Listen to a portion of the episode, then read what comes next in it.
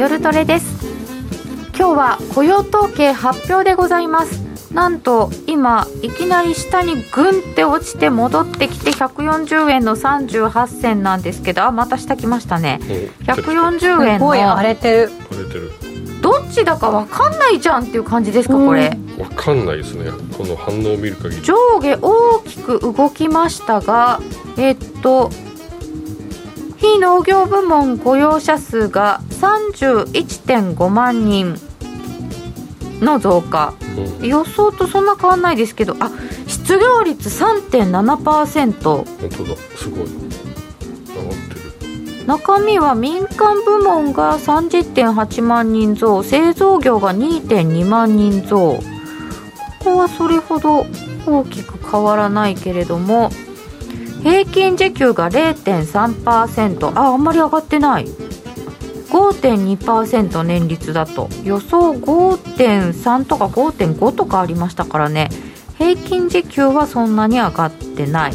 週平均労働時間34.5労働参加率62.4上がった。ということで為替は現在1ドル140円16銭上下振って下の方が振れ幅大きい。140円割れがありましたね。9割ぐらいまで行きましたね。来ましたね、うん、140円でも割れた瞬間に買われてきましたね。ねえ。買いたい人は多かったよ。買いたい人多いね。ダウ先が上がりましたね。140ドルぐらい上に行きましたねあはということでちょっとまだこの結果がいいって言っていいのか悪いって言っていいのかよく分かんないぞみたいな感じになっている為替の動きと思います。140円硬いのこれ。ねどうなの、うん、うん、まあ、売ってた人はリグだろうし短期筋はね、超短期の人たちはね。買いたくて刺してあったのもあったかもしれないし、企業さんとかどうなの？次のアクションここから10分15分でどっちに触れていくかですね。そうですね。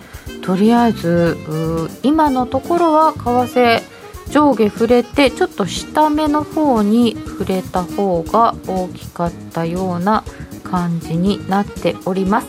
また後でまとめましょう。福永さんどうですか？この結果。そうですね。あのまあ予想、まあ、予想の範囲内と言っていいのか、まあ、若干上回ったと言っていいのか、どっちかなかなか微妙ですけども、ね。うん、ただやっぱり失業率が増え大きあの、まあ、3.5%予想が多かったと思うんですけど、はい、まあ、それを上回ってきたっていうことなのであの受け止め方としてはですねやっぱり雇用情勢が、まあ、あの FRB が一番言ってるのは雇用のことをあの、はい、結構あの発言してますので。してるから利上げできるよ、はい、利上げできるっていう話しているので、まあ、これが中身、まあ、結局見てみないと分かんないんでしょうけどもあの仕事を探していた人たちが、まあ、あの参加し始めたっていうことであれば、うんあのそれだけ、えー、失業率が上がっても景気はいいっていう話だと思うんですけども、うん、これあの純粋に失業者が増えたっていう話になるとまあ少しその利上げの幅というのが小さくなる可能性があるので、そうですね、えー、そうなるとやっぱりあの9月の FOMC でのあの結果っていうのはちょっとまた分からなくなってきますよね。0.75なのか0.5なのかっていうふうにならなってくるんじゃないかなと。ただあのえっと労働参加率だとかあと時給平均時給はこれは上がってるんでしょう、ね、労働参加率がちょっと上がりました。62.4ですね、うん、で、ね、平均時給も、はい、えーと、平均時給はですね上がって0.3なので伸び率がちょっと縮まった。前回予想外に0.5までいきましたから、うんうんと時給の伸びは緩やかになった、うん、望ましいんでしょうね。FOM FRB からすれば。そうですね、うん、まあですからあとはその失業率をどう失業率の上昇をどう判断するかっていうところで、まあ、やっぱ出た瞬間のその為替の反応っていうのはそのあたりをやっぱりあの反映して上行ったり下行ったりっていうような初期反応っていうか反応になったんじゃないかなと今またあの140円の、えー、30銭近くまで戻してきてはいるんですよね。戻してますね、はい、えー、140円の30銭近辺の動きとなっております。それでは詳しくこの後見ていきましょう。えー、皆様ご意見ご質問は YouTube チャット欄の方に入れてください。随時取り上げていきます。みんなと一緒にトレード戦略を練りましょう。それでは今夜も夜トレ進めてまいりましょうこの番組は真面目に FX FX プライム by GMO の提供でお送りいたしますさて改めまして振り返りますと非農業部門雇用者数が31.5万人の増加と、これはまあ予想とあんまり変わらない感じ。ただ、失業率が3.7%、予想3.5よりは悪化しました。0.2%ポイント。うん、結構動いたなって感じですかね。えっ、ー、と、非農業部門雇用者数前回分の訂正、修正が52.8から52.6小幅。え時給がえー、前月比0.3、予想0.4だったところ0.3、年、前年比で5.2、予想は5.3でした。で、労働参加率が62.1から62.4に上がっています。うん、そうね、FRB にとっては、いい塩梅の結果なのかね。そうかもしれない。うん。なんか、ポンドとかメキシコペソとか動いてるっていうのを来て見てくださってる方々がいらっしゃるんだけど 面白いなあと10年債の利回りは若干低下してますよね、はい、ですからまあどうですかね景気まあ利益確定売りのあのパターンの可能性もありますけど一応、あ、ごめんなさい、あの、逆に買いですね。買いの方で、うん、あの、金利が低下してるっていう流れかとは思うんですけど、ちょっと、あの、債券の動きも小動きというところですかね。うんやっぱりショートポジション、これまで、あの、バーナン、あ、ごめんなさい、あの、パウエルさんのですね、話の後、どうしてもやっぱりショートポジションを債券なんかで組んでる人たちが増えてるんじゃないかなとは思うんですよね。うんでそこからあの一旦こう結果を受けて、えー、買い戻しに入って、金利が若干低下していると。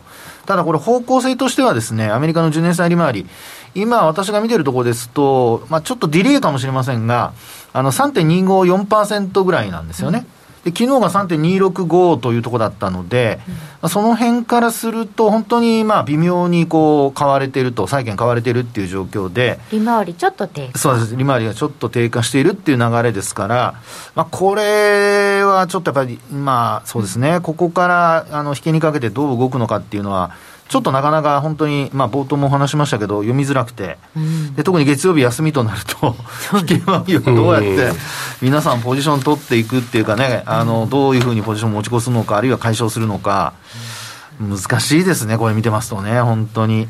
2年の方は割としっかり下がりましたね、3.47。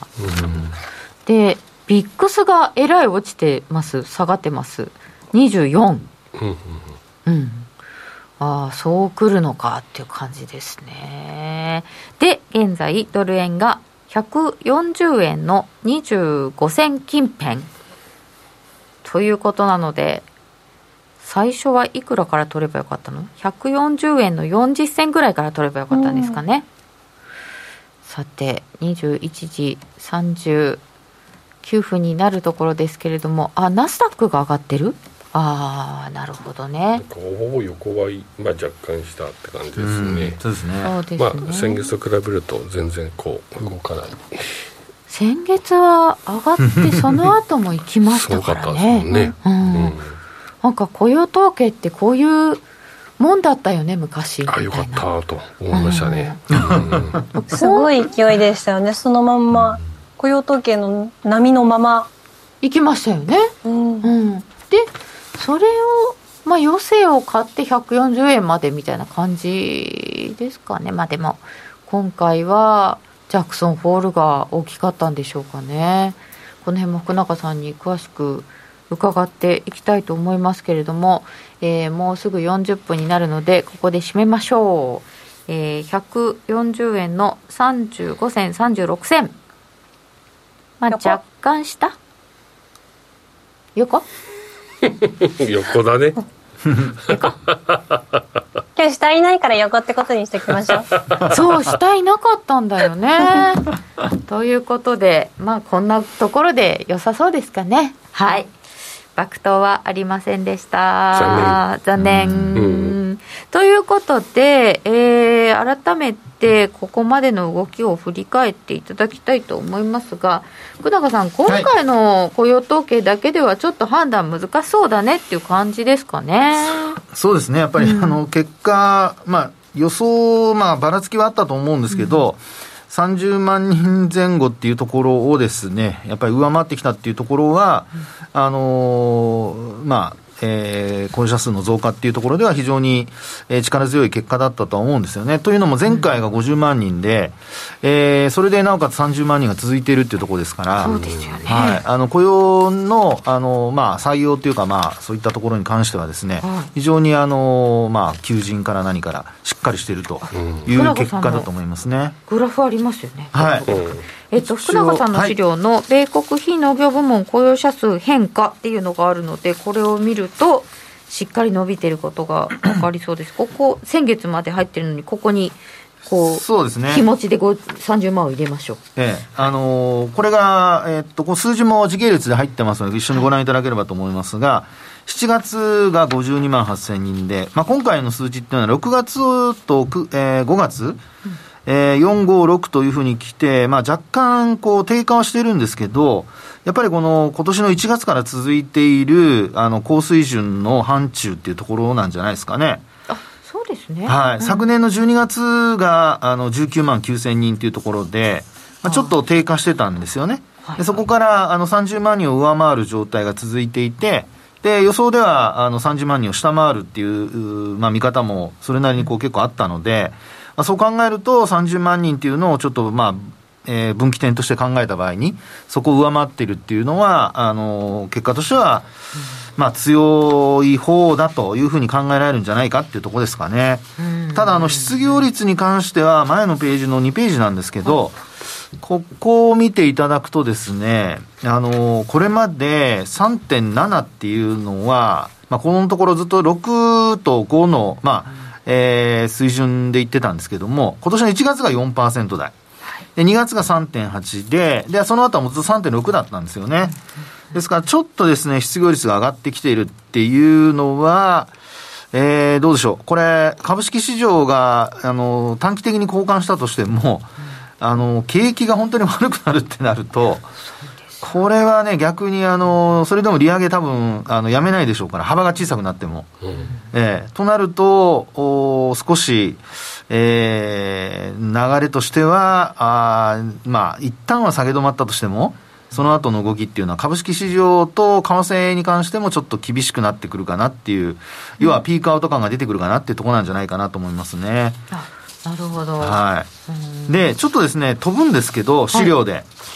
あのー、4ページをちょっと見ていただきたいんですよね。海外の失業率。失業率。はい、せっかく、あのー今、まあ、アメリカだけじゃなくて、ちょっと世界、他の、あの、主要国にもちょっと目を向けて見ていただきたいと思うんですが、ここでちょっと注目なのがですね、これあの、黄緑の線っていうのはドイツなんですよ。うんドイツ。うんうんうん。で、このドイツは失業率見てください、これ。上がってる。上がってるそう。上がってるんですよ。で、あのこれ、ユーロエリアのな中のドイツなんですけど、ドイツはですね、5%台からずっと上がってきてるんですよね、これ。うんで、アメリカはこれまで低下してたんですけど、今回8月の数値、まあ一番早く出るので、これにあの付け足していただければ3.7で、これも上がってきてるわけですよね。なるほど。ですから、あと今後イギリスだとか、まあユーロ圏の失業率が出てきて、これ上昇してくるようだと、うんまあやっぱり世界的にですね、ピークアウト感っていうのが、まあ若干、えー出てくる可能性はありますよね、景気の。景気減速強まりそうですね。ね。なので、あの、先行して、やっぱりあの、ドイツのこの数値が、まあ、一つ高いのが、やっぱりユーロ圏、今回の0.75%の利上げが見込まれてますけど、あの、景気悪化するんじゃないかっていう見方の、ひょっとしたら、あの、影に隠れてる可能性はあるんですよね。まあ、あまり皆さん注目してないと思うのこれで、これでも0.75やっちゃうのかっていうことになりますよね。平時の3倍ですからね。そうですよ0.25。ね、いいくら天然ガス高いからって言っても、はいでも今はもうインフレをあの抑制することに重点を置くっていうふうに、そう中央銀行がね、はい、もう考えてますからね。ですから強気な発言しましたもんね。ね。なのでちょっと私は気になるのはちょっと先走っていろんな話で申し訳ないですがあの1988年9年の日銀が最終的に利上げをして日本の景気をぶっ壊しちゃったっていう、あそこをちょっと連想しちゃうんですよね。これあのアメリカだけじゃなくて世界的に笑っちゃいけない、うんうん。でこれあのボルカーさんの話とかでねいろいろあのそうそうそう。今例えられたりしてますけど、うんうん。ボルカーさんの時はあの一旦利上げやめたんでその後また利上げもっと上げなきゃいけないって話になってますから、うんうんどっちをパウエルさんが反面教師にするか。バーナンキさんの時は日本の途中の利上げっていうのがあの景気の悪化につながったっていうことを反面教師にしてずっと利下げあるいはバーナンキショックって言われた後にずっと我慢してたわけですよね、利上げするの、ですから今回パウエルさんがどっちを見るか、日本を見日本のあれを覚えていればあのそんなにダメ押しの利上げまではできないと思うんですけど、でもボルカーさんの時のあのアメリカの状態をしか頭に入ってないとするとせっかくバーナンキさんがその当時、あの利上げを我慢したのに、今回利上げをどんどんどんどんやっていったらまあ、うん。ちょっと怖いことになるんじゃないかなと、うんうん。なので景気を壊してしまう。景気を本当に壊してしまうという、オーバーキルどころか、オーバーオーバーオーバーキルになっちゃうってですね、そんなオーバー。なので、ちょっとそこがあの怖いかなというところはありますよね。140円の70銭。70銭まで上がってきましたね。おー、ニョキニョキ来ましたか。うん結局来ましたよ、ねえ、やっぱ上方向行ってますよね。80銭安値から上がってきてますよ。なんで？ですね。すなんでこんな急に来た？あー。よくわかんないぞ。会話が欲しいっておっしゃってた方が変えてるといいなって。そうですね。だけどまあユーロはまた落ちてきてますね本当に。まあドル買いなんですね。ですよね。本当にドル買いですよね、今ね。うん。あの、円安じゃなくてドル高なんですよね、やっぱりね。そうですねそこをちょっとやっぱりあ、金円安円安って言っちゃうと。10年金利が上がって10る年金利も上がってきましたわね。2年が下がって10年が上がってる。ああなるほどあ、ちょっと変わってきましたね。変わってきましたね。うん、ねマーケット動いてくるとねほんはいうん140円の75銭、76銭。えー、本当ですね。買い場って、あ欲しいって言ってた方、買えたのかな。えー、30年も。うん、あの値動きでは買えなかったよ、ノーディー。ああそうでしょうねあなかなか買えないですよねあのですよね下がってきてもやっぱね、あの動きだと逆張り怖いですよね。うん差し値入れてた人ぐらいじゃないですか、まあ変えてるのそうそうでしょうねえさっきの動き見てると戻り売りっぽく見えるもんね見える。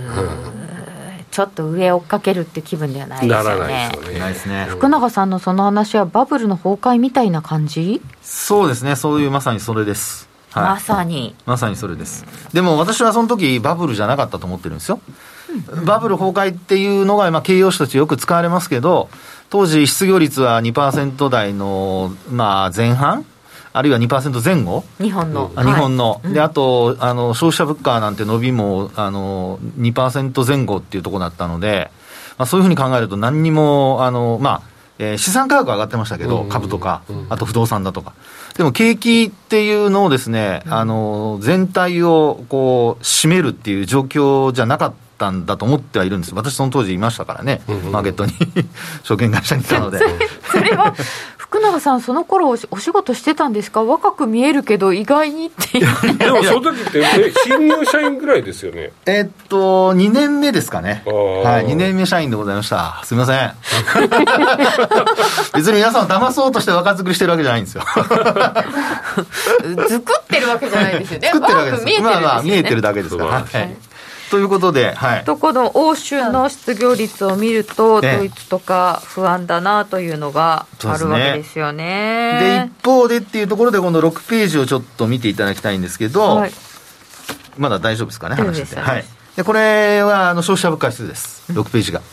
で、これは、あのまああー、イギリスとカナダはまだちょっとこれ入ってないんですけど、7月までのデータで見ると、まあ、物価、これあの、コアの方ですよ。はい。皆さん見てるのは総合の方なので9%超えてるとかっていうやつは、うん。エネルギーも食料品も全部入ってるやつなんですけど、あのこっちはあの、えー、っとエネルギーが入ってますが、生鮮食料品だとか除いてるパターンなので、でこれ見ていただくとですね、エネルギーも除いてるかな。これで見ていただくと、あのまあ、ユーロエリアの高さっていうのはもう際立ってますよね。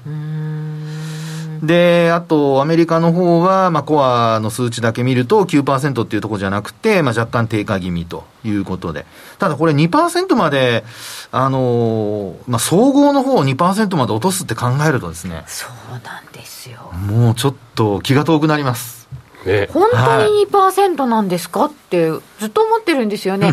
これ多分、まあ、ウクライナの話があったりとか、原油のことが元にはありますけど、それだけじゃなくて、その前からこう、米中がこうギクシャクしたりとか、こう世界がこう分断化みたいなのとか、いろんなことがあって、これだけインフレじゃないですか。ってことは、多分中央、中央金利、中立金利自体がもう変わってるはずじゃないですか。だから2%目標ってちょっとそろそろ変えた方がいいんじゃないですかね、福永さん。そうですね、うん、それをだから中立金利を、まあ、あの今回ですから FOMC の後に、次の9月のところであのドットチャート出てくるんですよね、確か。そこであの中央あの中立金利が何パーセントになるかっていうのが、うんまあ、大体ドットチャートの中で、まあ、一番ね、あのえーまあ、そういう中央のところ出てくるということなので、まあ、その辺がやっぱりこう中立金利として見たところを上げていくっていうことになるのか、ただこれ、上がっていくとですね、はい、あのマーケットにとっては、株式市場にとってはあんまりよくない話なので、そうですね、えー、計算するとき、必ずそこが変わっちゃいますもんね、はい、そうなんですよ、ですから、いわゆるその、まあ、あ株式のバリュー、あの金利から見たバリューが割安なのか割高なのかっていう話になったときに、あの中立金利が上昇していくと、まあ、そこが結果的にあの株式の割引率の割引がもっと高くなるってことになるので、利益がもっと上がらないとですね、あの価値が出てこないってことになっちゃうんですよね。普通の債券の金利でこれだけ取れるんだったら株じゃなくてもいいやがこう回ってきちゃうわけですよね。ですよね。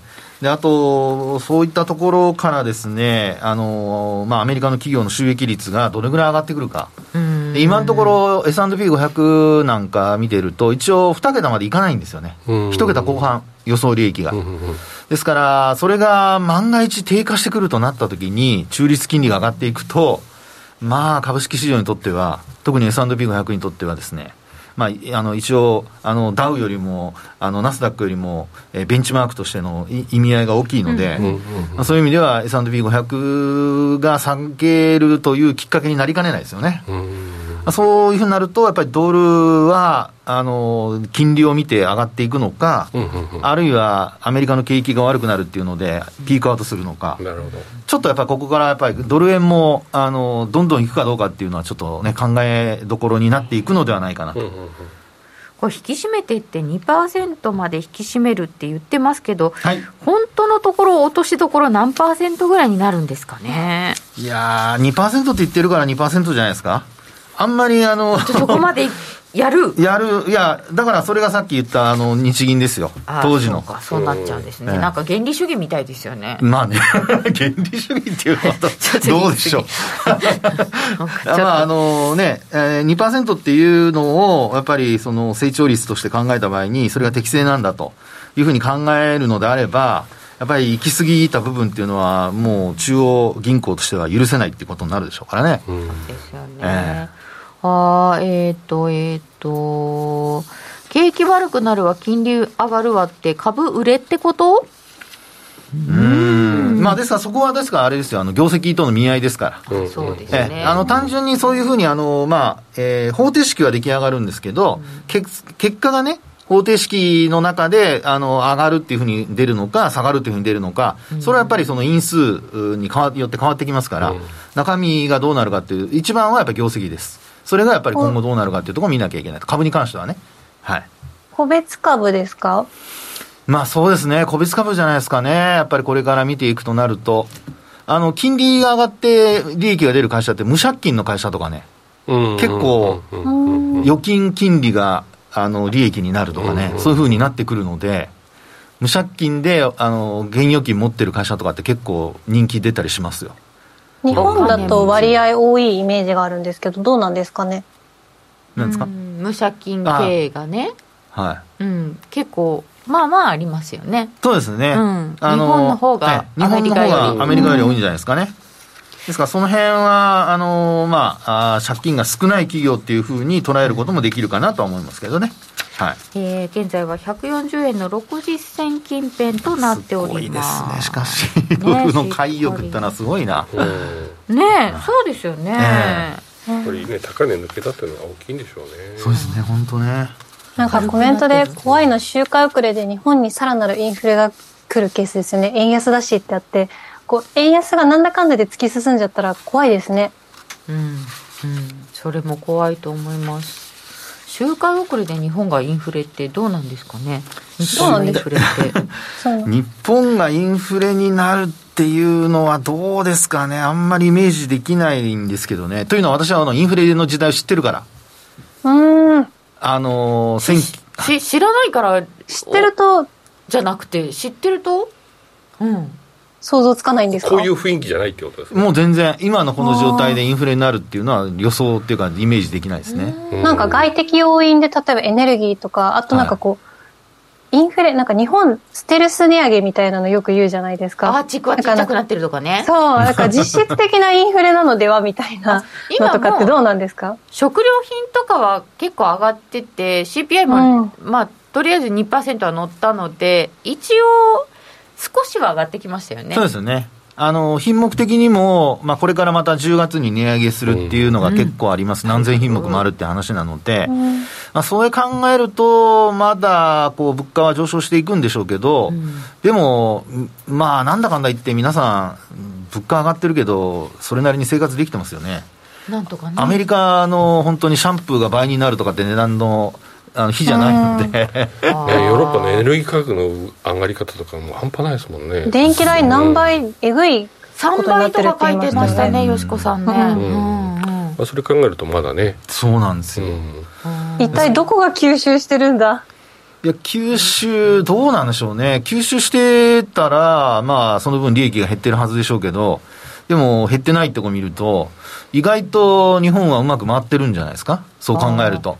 価格転嫁できている。価格転嫁もそうですし、あと、その、まあ、えー仕入れ、うん。まあ、値段は上がってるんでしょうけども、まあ、その分仕入れもですね、例えば大量に買って、で、コスト下げるとか、あまあそういうふうなあのやり方っていうのは、昔からあのやってるのは、普通日本がやってることがうまく、うん。ま、回ってるんでしょうね。回はい、ってと思います。まあ、話はできませんけどね。これがアメリカぐらいになっちゃうと5%とかなっちゃうと回らないんでしょうね。えですね。うん。ですから、こういう時になると、やっぱり内需を、あの内需、国内で作るっていうことは、やっぱりちょっと考えていかないと、ああのうん。まあ、ものが、要はアメリカみたいに、海外からこう、いろいろ輸入してて、で、コンテナ船がもう他の港で、国の港で止まっちゃったら、もう物が届かないみたいな、うんそういう状況じゃないっていうのがやっぱ大きいんじゃないですか？地産地消できた方がいいですよねこうなるとね、えー本当そうだと思います。だから需要がまあその分出てないので、まあ、今のところ、あの、量を減らすだけで十分賄えるっていうか、うんそういう状況なんじゃないですか？日本は人件費で吸収してそう。ああ、それも言えるかもしれませんね。日本人我慢強いから ガス下げて 電気大阪の子供は10円で買えるたこ焼きの個数でインフレを実感。あ10円でたこ焼きが買えるんだ。買えたんですかね？あ、確かに。今100それはちょっと円大げさな気がする100円じゃないのか。な。10円1個10円で100円払って何個もらえるかみたいな。でも、うん。10円で買えるたこ焼きの個数ってことは、10円で個数が出てくるのかな、ね。ああ、わかんないですね。こんなこんなちっちゃいのかな。業務スーパーのそばうどん1袋19円から20円になってたのは密かなびっくりでした。え大阪の10円で3個でした。ええあそうですか。それいつの話？今？いや今じゃないんじゃないですか。子供のあイン頃フレの実感ってことは、インフレがあった時代ってことですよね。ね。私が子供の頃は10円で4個でしたよ。ほらほらほらほら。出てきた出てきた。すごいね。あー10円が3個だったのにあ4個だったのが3個になったん。だ、あ半導体ないから車の値段爆投してるらしいですよ。あ。うん。ああ最近は原油 CFD ロングでヘッジしてますもんおおそうですか。すごいな、面白いですねということで身近なインフレ話も皆様から伺えておりますが、はい。現在1ドル140円58銭ぐらいちょっと折り返してきておりますけれども、えーまだまだ水準としてはしっかりというところな気がします、えーではここで一旦お知らせです。FX や商品 CFD を始めるなら FX プライム by GMO 米ドル円などはもちろん原油や金も人気のスマホアプリで瞬時に取引。トレードに役立つ分析情報やセミナーに加えてお得なキャンペーンも随時開催。今なら選べる CFD リリースキャンペーンを実施中です。FX も商品 CFD も、そして自動売買やバイナリーオプションも、やっぱりプライムで決まり。株式会社 FX プライムバイ GMO は、関東財務局長、金賞第259号の金融商品取引業者、及び商品先物取引業者です。当社で取り扱う各金融商品は価格の変動等により損害を被るリスクがあり、投資元本は保証されません。商品ごとに手数料等及びリスクは異なりますので、当該商品等の契約締結前交付書面などを熟読、ご理解いただいた上で、ご自身の判断と責任において、自己の計算により取引を行ってください。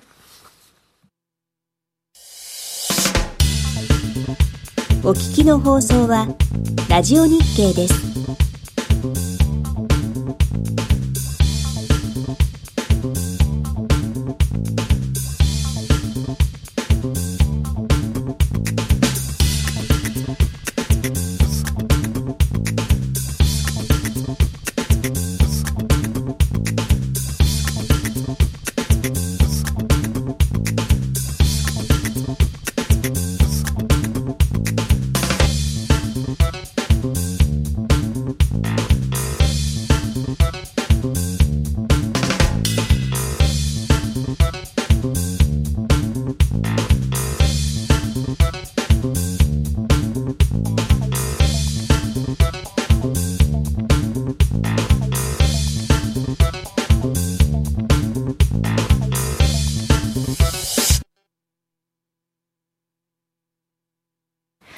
続き福永さんにお話を伺ってまいります。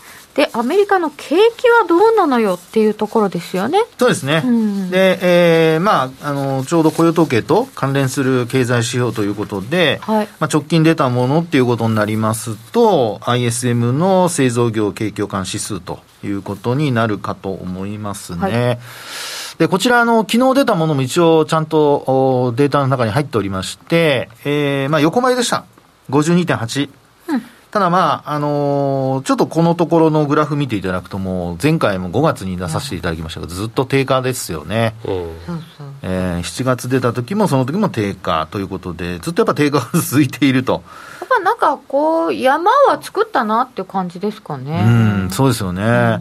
で、あとは、あの、20年の3月、あの、すごく、あの、沈んでいるところありますけども、まあ、そこはね、ちょっと景況感50をもう大きく下回っているところなので、えー、まああ、今のところそこはちょっと考えないでおこうというところなんですけど、ただ、あの、やっぱり50に接近してきている中で、50のラインを下回るっていうのは、えー結構、その、センチメント的には大きな、まあ、下から見ると1本、2本、3本目ですかね、が50のラインなので、えーもし、えー9月以降接近してくるっていう流れになった時には、あの、注意が必要なんですが、ただ、アメリカって、まあ、そのさっきのボルカーさんの話しましたけど、はい。あの、センチメント的に結構皆さん楽観的で強い方が多いじゃないですか、特に経営者の方。うんうんはい。で、そう考えると、こういう数値が強ければ、あるいは高止まりすればするほど、まあ、パウエルさんはやめないんじゃないかなと、利上げを、あるいは FRB は利上げをやめないんじゃないかなっていう、要するに、まあ、本当しつこいようですけど、そのダメ押し的な、あの、もう立ち上がれなくなるまでやっちゃうんじゃないかなという、その、そこのバランスがですね、あの、今後どうなるかっていうのは、私は一番、あの、ちょっと先走りすぎかもしれませんが、気になるところでございます。恐れてますよね。はい。もう本当に今、スタートしたばかりなので。センチメントトが悪くてもはい気になるし、良すぎてもボコボコにやられるんじゃないかと。ボコボコ。いいですね、ノーディー。私の気持ちをよく組んでいただいてありがとうございます。すいません、言葉遣いがちょっと。そうそう、今回ね、パウエルさんがわざわざね、ボルカさんのところを、こう、そうなんですよ。名前を引用してね。ね、ええ言ってるところそうが、たった9分の中で。うん、気になりますよね。うんだから相当いろんなことをあの短い時間の中で示唆してるというか、メッセージとして発したんじゃないかなと、まあ、直接聞いたわけじゃないんですけど、あのいろいろその文章なんか見る限りは、ちょっとそんな気がしますね。はいそして、はい、えー今度はと非製造業ですかね。はいはい。で、これは、あの、えー国内内需というところで、アメリカのお数値は、まあ、ISM 非製造業は上昇ということなので、まあ、これも結果的に、その、まあ、インフレの、あの、一つの需要が強いということになれば、あの、要因なので、まあ、これも強ければちょっと警戒が必要になってくるのではないかなというふうには思います。ですから、じわじわ落ちていくっていうのが一番、あの、あれなんですよね。えー金利もその上げ幅縮小しやすいし、は一方でやめるのも簡単にできると。ただこれが高止まりするとか、反応があのないっていうことになるのが、一番やっぱ手探り状態で、えー行き過ぎということになってしまいますから、そこですね、本当に注意したいのは。じわじわ落ちてくれば、よしよし、利上げの効果出てるぞって思えるわけですよね。はい。で、大体まあ、結果ね、本格的に出てくるのは半年後とか言われてますから、まあそう考えると、やっぱり、あの、じわじわ落ちてくれれば、あ、もうあと半年後ならここまで行くなと。いうふうになるので、あの、まあ、先行きも、あるいは、えー利上げの、まあ、目処ですかね。あの、利上げ、ストップ、ストップの目処っていうのも立てやすいかなっていうふうには感じますけどね。そうですね予見性がね、あるとちょっとマーケットも考えやすいですよねちなみにパウエルさんの任期は、えー、あと4年ございますのでね、あと3年か。ああなんか黒田さんばっかり考えてましたけどね。パウエルさんはまあまあもうちょっとあるよ今年の5月ですかね、あの、四えーっと、2期目が、4年、2期4年目がスタートしたところでございますから、か。自分のお FRB 議長の時には、インフレを、まあ、解決するんだというふうに考えると、これも結構人気、まあ、時間あるのであれかもしれませんけど、どうかなとは思いますね。利上げで設備投資が減ってもっと下がりそうだよな。うん。その辺がどういうふうに出てくるかですよね。だから兆候が出てくるかどうかっていうところを皆さん見ていけばいいので、まあ、それは今お話しているのは最悪のシナリオで、あるいは悪い方向に向かうシナリオですから、まあそうならなければ、まあ、逆に言うと、あのちょっと下がって、で結果、あの株価の方はまあ持ち直すとか、で企業業績が良くなるとか。で、なおかつ、その、まあ、えー供給制限が、まあ、一旦緩和して、インフレも収まるって話になってくれば、もう全然、あの、シナリオ変わってくるので、そうですね。はい、うんうん。ですから、あの別にそうなると思うんじゃなくて、あのそういうなる要素を一つ一つこうチェックしていくっていうのが、あのこれからやらなきゃいけないことなんじゃないかなっていうふうに思いますね。そうですね、はい。い、くつもこうやって伺ってこう考えておいて、はい。そのどの兆候が出てきたかなっていうのを考えたい。そうですね。それが先を読むポイントでございますね。なんと140円48銭。あら綺麗にいってこい。おうお、んははーいってこいですよ140円の半ばっていうのはななんとなく居心地いいんですか？どうなんですか？それともやっぱり連休前な感じですか？ううん。FRB 議長がクビになったことってあるのかな、まあ実質クビみたいな人が一人だけいますよね。えだだ誰なんですか？えーっといませんでしたっけ？あのすぐすぐいなくなっちゃった人。あそうなんだ。うん。なんか首にされそうだった時期はあったなって、あ本当に？今激しい時ありましたよね。ねなんかねえーっとこ言う通りにしないと首にするぞみたいな。とトラン最プさん近ありませのしたか？トランプそうそうさんの時？ああ、そういう時はパウエルさんもそうでしたね。確かにね。結構ビビってましたもんねね、そうですよね。そうですよねちょっとその間、ちょっと金利の話でもしましょうか。はい。あのーもう一つ、この5ページをちょっと出していただくと、えーっと、まだもうちょっと時間ありますよね。はい。10年債利回りのお話でございます。はい。で、これを見ていただくと、これもですね、ちょっと私、あのーまた別にあの、悲観的なことを言いたいわけじゃないんですが、これトリプル崩れ、トリプルトップ崩れになってないかって話なんですよ。うんこれ、右肩見てですね、これ、今からトリプルトップになるんじゃないの？って皆さん思われるかもしれないんですが、うんうん。そうではなくて、うんうん。あのーえーっと、よくほら、三段下げとか言ってですね、N 字型で上がっていくパターンと、逆に N 字型で下がっていくパターンがあるんですね。で、そうやって見ていくと、実は、えーっと、一番上の、えー真ん中のあたり、これが、えっと、7月ですかね。うんえーこのあたりが、あのー、3.5%に接近したところ。はいはいはいで、そこから一回落ちてますよね。うんで、その後に、えーもう一回ちょこっとだけ上がって、うんで、またズドンと落ちてますよね。うんで、私は、この、これが N 字型に見えるので、はいはいその、ちょこっと上がったところ、うんこれが右肩じゃないかなと思ったりしてるんですよね。なるほどで、考えると、まあ、結構その、いびつな、あの、なんでしょう、ネックラインにはなるんですけど、うんうんうんまあ、それでもですね、そこを今回上回ってきてるじゃないですか。うんうんなので、えー、まあ、よく言うそのトリプルトップ崩れは大相場の始まりというふうに言いま言うんですけど、確かうん、3.5%超えてくるんじゃないかなと。になるほどうん。なので、ドルは強いんじゃないかなとは見てるんですけど、ままはい。うんうんうんうんで、今も金利リアルタイムというか、まあ、ちょちょっとディレイだとは思うんですけど、見てみると、金利上がってきてますね。さっきマイナスだって言ってましたけど、うんうん3.271%ぐらいまで来てます。うんうんですから、ちょっとですね、皆さん、金利も、あの、ご注目いただいた方がいいのではないかなと。このままドル円も連動していくかどうか、はいはいまあ、ねまだ違いますもんね、株式に連動するかもしれませんね。うんそうそうです。そうですよね。えーっとね、解任されたっていうのは見つけられなかったんですけど、結構解任は法律の壁が厚いんだそうです。あうん守られてますね、FRB 議長。ね。あダメみたい。週末の手仕舞いか。やっぱりね。あ5日は休みですもんね。そうなんですかね。今、ニューヨーク何時で、何時ですか？何時今ですかね？今22時11だ分なので。から、9時。9時？9 9時か。時11分。うん。9時ですよえーと。もう仕事終わりにして早いですか？それとももう、とっくに休みだ今日はなしみたいな感じですなんかか5日のレイマーデーが終わると本式に夏休み終わりで一軍が出てくるんですよね、うん。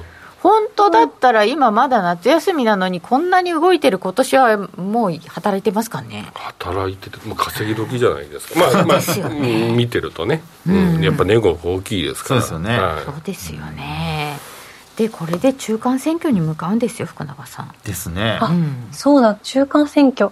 うん。ね、中間選挙、でもこれ、うん、今日はもう民主もなかなかちょっと打つ手がないというか、ね。決め手がないというか、あの、選挙的にはなんかどっちもどっちになっちゃってですね、またこう分断だけが、えー目立つような、なんかそんな結果になるんじゃないかなっていう気がしますけどね。なんかダメダメかと思ってた民主党がちょっと上げてきてますもんね、そうですね、ん。まあ、トランプ、元トランプ大統領が、あ元ね、トランプ元大統領が、元トランプって言ったら、今別の人になって、なトランプ元大統領ですね。自分で言っておかしくなっちゃった。元トランプ。なんか変わってると面白いですね 髪型変えてたして 中間選挙までになんとかなって年末に向けてハッピーな展開になると思ってたけど2ヶ月でどうにもならん雰囲気。中間選挙ね11月ですもんね。もうすぐですよね。うん、本当ですね。はい、ははいい。いやいや、どうぞ。なんかユーロの話もね結構たくさん書き込んでいただいてるのでその辺もちょっと伺いますけどね。はい。日本側もどうなんですか景気っていうのがねちょっと気になるところですよね。ね気になります日本はでも、あのあれですよね、あの内需の、まあ、株式市場でいうと内需関連株が結構あのしっかりしてて、うん。であの空運なんかが年初来高値取ったりだとか、うん。まあ、やっぱりインバウンドのあの規制緩和ですかね、あれが結構あの効いてる感じですよね。で昨日なんかもあの高島屋があの百貨店の、はいはいあそこが新高値取ったりだとか。氷が調子いいんですよ、ね、そうなんですね。今日も伊勢丹？今日も、あ今日も見せたんですかね。まあ、そういったところが強いので、まあ、あの、さっきノーディーが、あの、個別株とかって話してましたけど、日本株だったらやっぱりそうした内需のところが、あのこれからインバウンドがあの、まあ、活発になるんであればっていうところで、やっぱり物色されてるという感じはしますね。塩漬けになっている外食株が上がりますように。おそう、優待狙いで買ったんですかね。ね、そう、なんか大好きなお店とかあるじゃないですか。はい、そういうのを買うようにしてるんですけど、うんうんうん、ものすごい、おえってなるような株とかを持ってるので、上がりますようにって、気に乗じて。塩漬かってるのね。すごいな。あでも福永さん、はい、あの、円安がね、こう、マイナスになってきている人たちもいますね、はい、今。そうそう、うん、そうなんですよ。あのですね、昨日出たニュースのほやほやのやつなんですけど、ほやほやはい、あのー、東京商工リサーチってありますよね。あはい、あそこが発表している、あの、これはあの、昨日発表したやつなんですけど、8月のですね、円安関連倒産っていうのが、なんか私もこれ見て、初めて、円安関連倒産ってあんのっていうふうに思ったんですけど、なんとですね、8月は5件。でもこれ、少ないと思われるかもしれないんですが、前年同月って1件しかなかったんですよ。ね。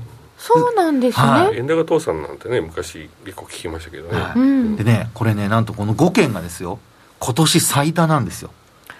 円安関連倒産っていうのが。ですから、あの、円安進行に伴って、やっぱ仕入れのコストの上昇などが、倒産の要因ということみたいでして、で、あの、にえっと、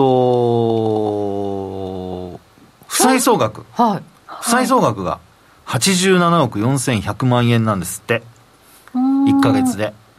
ですから、その大きな何千億円とかっていうね、あの、倒産する企業が出てきてるんじゃなくて、まあ、やっぱ中小企業っていうとこなんですかね。そうですね。はい、それでも、わざわざ倒産しな、その、させないといけないっていうことは、重たいですよね。要は、こう、もうすでに取引を減らし、減らさざるを得なくってっていうところは、なんとかこう、倒産っていう形にならずに、まだ持ちこたえてたりするって思うと、ちょっとなんか、怖いですねまだまだ、倒産になっちゃったっていう人は諦めちゃったっていう人だから、うん、なんかそれって転嫁できない、で大手とまあつながってるところも大手もリアその上げを認めないっていう板挟みになって、結局ちょっと耐えられずっていうことですよね。価格転嫁できていないっていう企業が調査によると48.5%半分近いっていうことなので。うんで、ね、ちなみに去年は6件ですって去年は円安倒産っていうのが、円安関連の倒産っていうのは1年間で6件。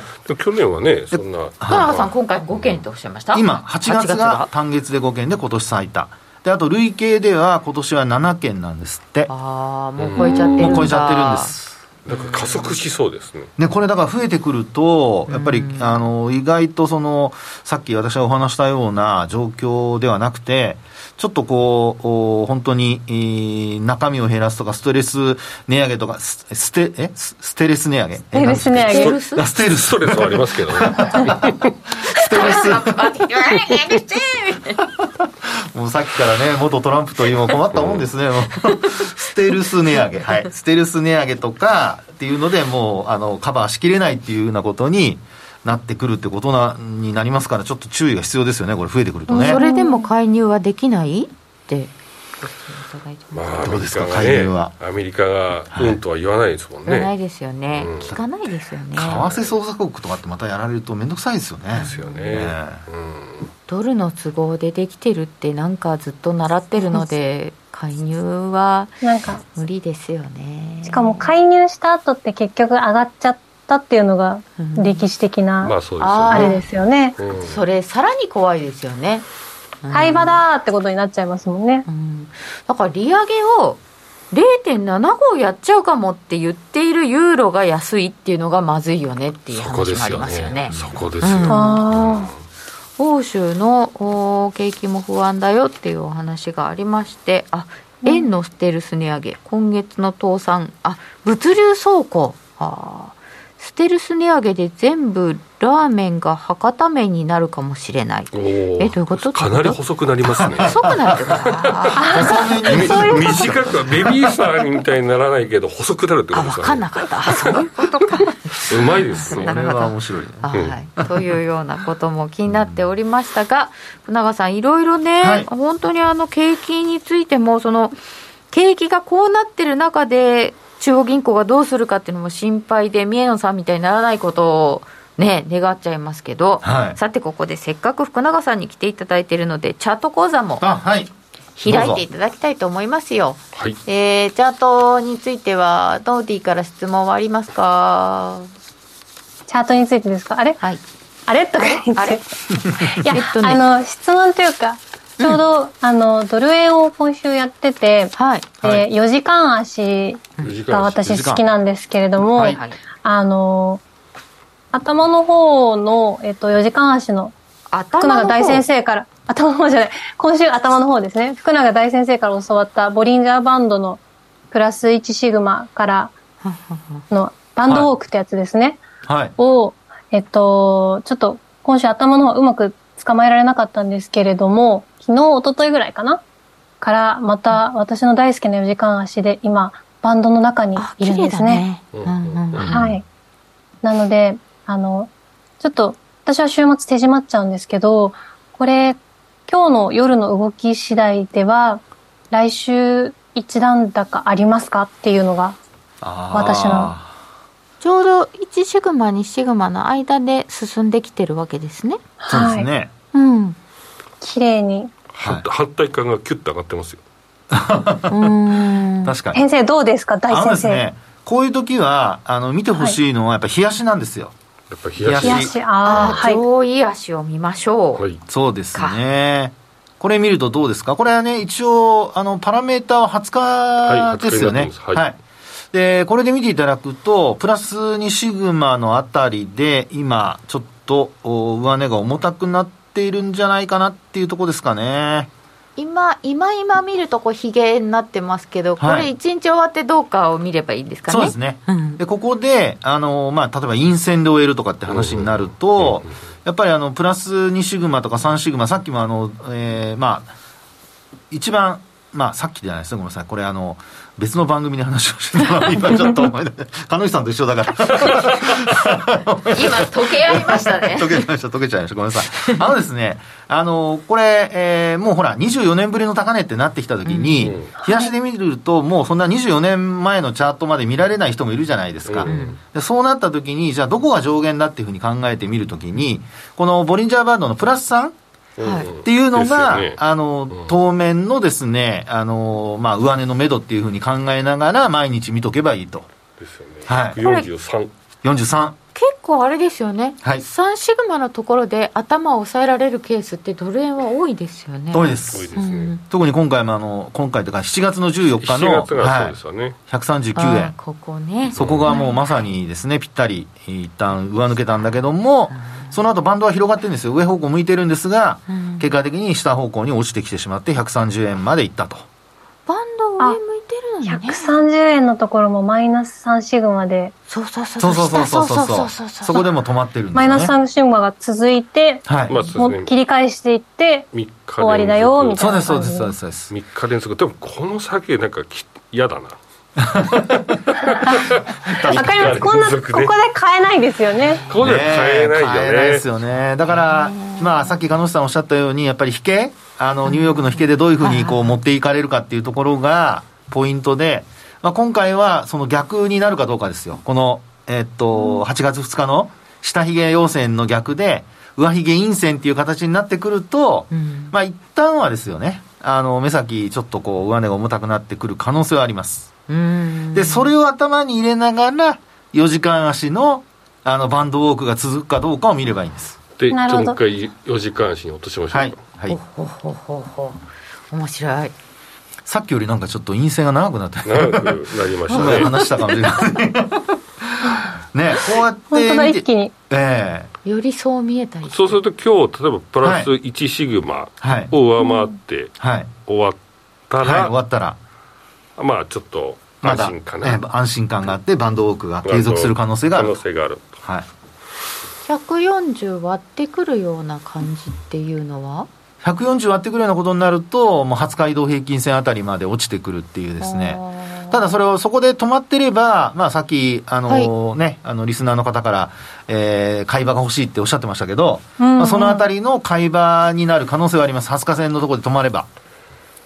なるほど。はい。できれば冷やしのはい。冷やしの1シグマのあたりが138円まであるからはい。そのあれ？4時間足の ノーディが混乱してきたのでちょっとゆっくり見ていただきましょう、はい。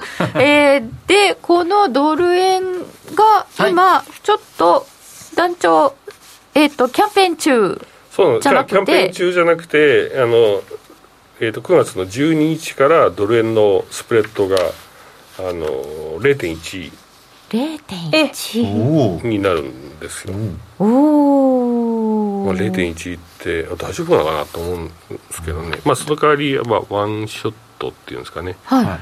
えーっと小さくなるんですけどあと1日取引できる金額が、まあ、300万通貨っていう、まあ、ちょっと上限を設けさせていただくんですけど、まあ、そういう形でこうもっとお客様にとってこう割安なコストで、まあ、トレードしていただけるような環境をご提供させていただくと。ゲストホームページの方でご覧ください、はいではここでお知らせですお聞きの放送はラジオ日経です。